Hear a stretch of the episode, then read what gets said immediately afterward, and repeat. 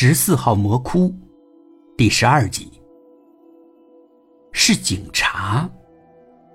不知道是什么时候，警察来到了我的身后，而且不止一个警察，有三四个。我还是清醒的，我不能跟警察作对，我也不可能干得过他们。于是啊，我安静了下来。他们让我跟他们去派出所，我也没有反对。但他们不管问我什么话，我都不回答。我觉得，我啥也不说，他们大概就不会知道我是从吴姐家跑出来的。吴姐呢，也就不知道我去哪儿了。即使待在警察局里面，也比回那个魔窟强。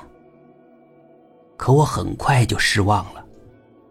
只过了一个多小时吧，吴姐推门进来了，还有她的妹妹。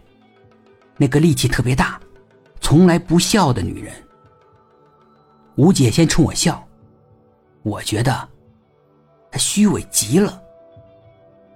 大半夜的，你咋跑出来了？她问我。我哼了一声，脸扭到一边，不再看她。你怎么了？她走到我的旁边，扶着我的肩膀。我厌烦的抖了一下肩膀。我不想让他碰我。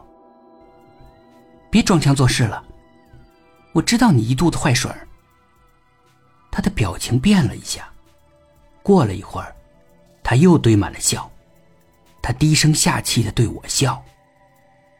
你误会我了，我只想对你好。我尖锐的笑了一声。哼，对我好？你蒙谁呢？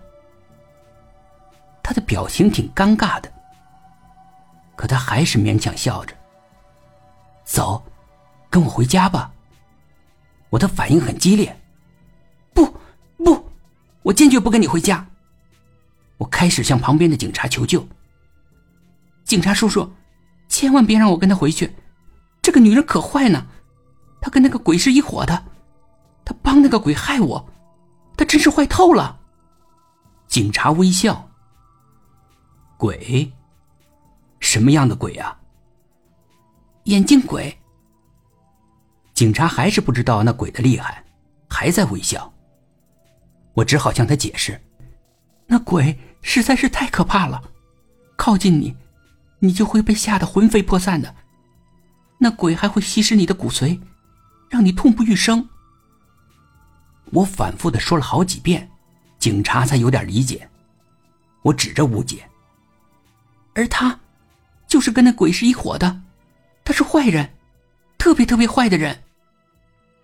警察将信将疑，我只好露出我的手腕，绳子勒的痕迹还没有消失呢。他们用绳子绑住我的手，不让我跑，这就是证据。警察的表情变了，这是怎么回事啊？他问吴姐。吴姐沉默，而警察咄咄逼人。我又把裤脚撸起来，也有痕子勒过的痕迹，我也展示给警察看。警察对吴姐的态度更强硬了。吴姐陪着笑脸，我觉得她是有些心虚。